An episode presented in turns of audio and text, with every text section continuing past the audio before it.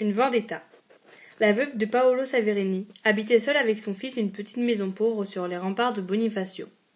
La ville, bâtie sur une avancée de la montagne, suspendue même par place au-dessus de la mer, regarde, par-dessus le détroit hérissé d'écueils, la côte plus basse de la Sardaigne.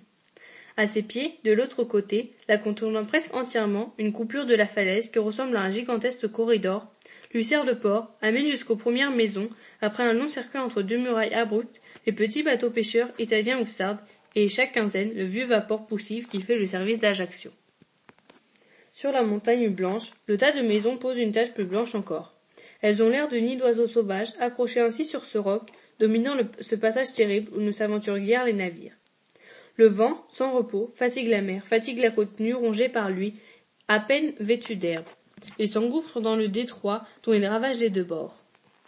Les tramées d'écume pâle accrochées aux pointes noires des innombrables rocs qui percent partout les vagues ont l'air de lambeaux de toile flottant et palpitant à la surface de l'eau. La maison de la veuve Saverini, soudée au bord même de la falaise, ouvrait ses trois fenêtres sur cet horizon sauvage et désolé.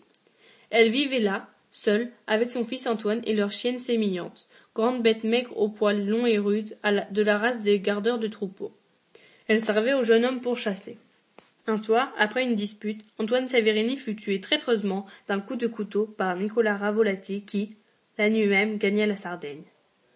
Quand la vieille mère reçut le corps de son enfant, que les passants lui rapportèrent, elle ne pleura pas, mais elle demeura longtemps immobile à le regarder, puis, étendant sa main ridée sur le cadavre, elle lui promit la vendetta. Elle ne voulut point qu'on restât avec elle, et elle s'enferma auprès du corps avec la chienne, qui hurlait. Elle hurlait cette bête d'une façon continue, debout au pied du lit, la tête tendue vers son maître et la queue serrée entre les pattes. Elle ne bougeait pas plus que la mère qui, penchée maintenant sur l'œil, sur le corps, l'œil fixe, pleurait de grosses larmes muettes en le contemplant. Le jeune homme, sur le dos, vêtu de sa veste de gros drap troué et déchiré à la poitrine, semblait dormir, mais il avait du sang partout. Sur la chemise arrachée pour les premiers soins, sur son gilet, sur sa culotte, sur la face, sur les mains. Des caillots de sang étaient figés dans la barbe et dans les cheveux. La vieille mère se mit à lui parler. Au bruit de cette voix, la chienne se tut. Va, va, tu seras vengé, mon petit, mon garçon, mon pauvre enfant. Dors, dors, tu seras vengé, entends-tu? C'est la mère qui le promet, et elle tient toujours sa parole, la mère. Tu le sais bien. Et lentement, elle se pencha sur lui, collant ses lèvres froides sur les lèvres mortes. Alors, sémillante, se remit à gémir. Elle poussait une longue plainte monotone, déchirante, horrible. Elles restèrent là, toutes les deux, la femme et la bête, jusqu'au matin. Antoine Saverini fut enterré le lendemain, et bientôt on ne parla plus de lui dans Bonifacio. Il n'avait laissé ni frère ni proche cousin. Aucun homme n'était là pour poursuivre la vendetta. Seule la mère y pensait, la vieille. De l'autre côté du détroit, elle voyait du matin au soir un point blanc sur la côte. C'est un petit village sarde, Longozardo, où se réfugient les bandits corses traqués de trop près. Ils peuplent presque seuls ce hameau, en face des côtes de leur patrie, ils attendent là le moment de revenir, de retourner au maquis. C'est dans ce village, elle le savait, que s'était réfugié Nicolas Ravolati. Toute seule, tout le long du jour, assise à, sa fenêtre, elle le regardait là-bas en songeant à la vengeance. Comment ferait-elle sans personne infirme, si près de la mort? Mais elle avait promis, elle avait juré sur le cadavre. Elle ne pouvait oublier, elle ne pouvait attendre. Que ferait-elle? Elle ne dormait plus la nuit. Elle n'avait ni repos ni apaisement. Elle cherchait, obstinée. La chienne à ses pieds sommeillait, et parfois, levant la tête, hurlait au loin. Depuis que son maître n'était plus là, elle hurlait souvent ainsi, comme si elle l'eût appelé, comme si son âme de bête, inconsolable, eût aussi gardé le souvenir que rien n'efface. Or, une nuit, comme s'émaillant se remit à gémir, la mère, tout à coup, eut une idée, une idée de sauvage vindicatif et féroce. Elle la médita jusqu'au matin, puis, levée dès les approches du jour, elle se rendit à l'église. Elle pria, prosternée sur le pavé, abattue devant Dieu, le suppliant de l'aider, de la soutenir, de donner à son pauvre corps usé la force qu'il lui fallait pour venger le fils. Puis elle rentra. Elle avait dans sa cour un ancien baril défoncé qui recueillait l'eau des gouttières. Elle le renversa, le vida, l'assugita contre le sol avec des pieux et des pierres, puis elle enchaîna ses maillantes à cette niche, et elle rentra. Elle marchait maintenant, sans repos, dans sa chambre, l'œil fixé toujours sur la côte de Sardaigne. Il était là-bas, l'assassin. La chienne, tout le jour et toute la nuit, hurla. La vieille au matin lui apporta de l'eau dans une jatte, mais rien de plus, pas de soupe, pas de pain. La journée encore s'écoula. Sémillante, exténuée, dormait. Le lendemain, elle avait les yeux luisants, le poil hérissé, et elle tira éperdument sur sa chaîne. la vieille ne lui donna encore rien à manger la bête devenue furieuse aboyait d'une voix rauque la nuit encore se passa alors au jour levé la mère saverini alla chez le voisin prier qu'on lui donnât deux bottes de paille.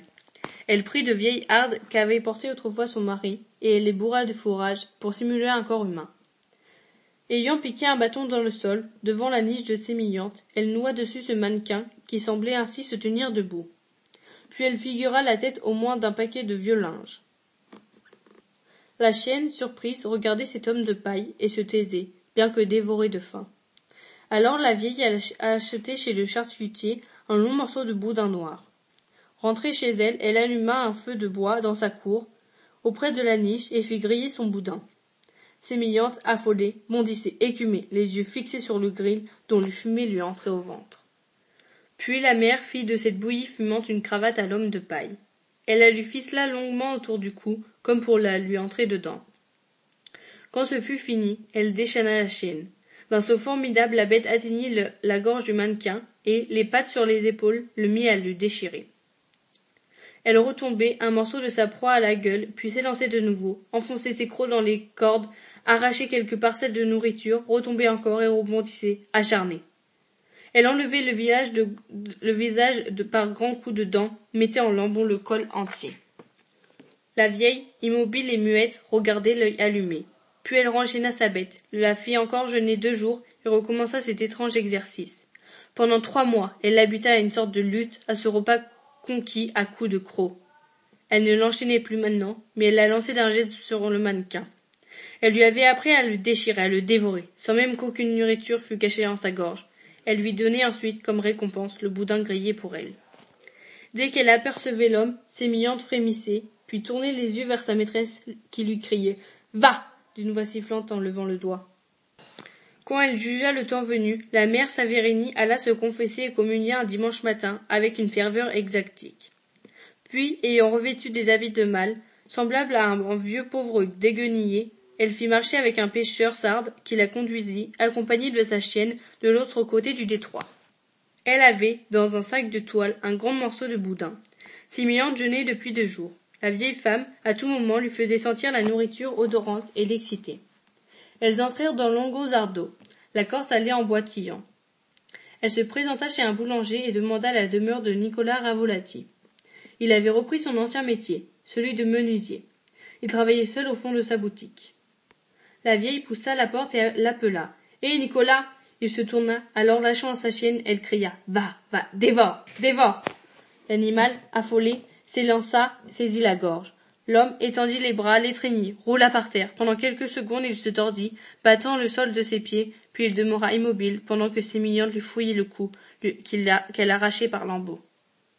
Deux voisins assis sur leur porte se rappelèrent parfaitement avoir vu sortir un vieux pauvre avec un chien noir efflanqué qui mangeait tout en marchant quelque chose de brun que lui donnait son maître.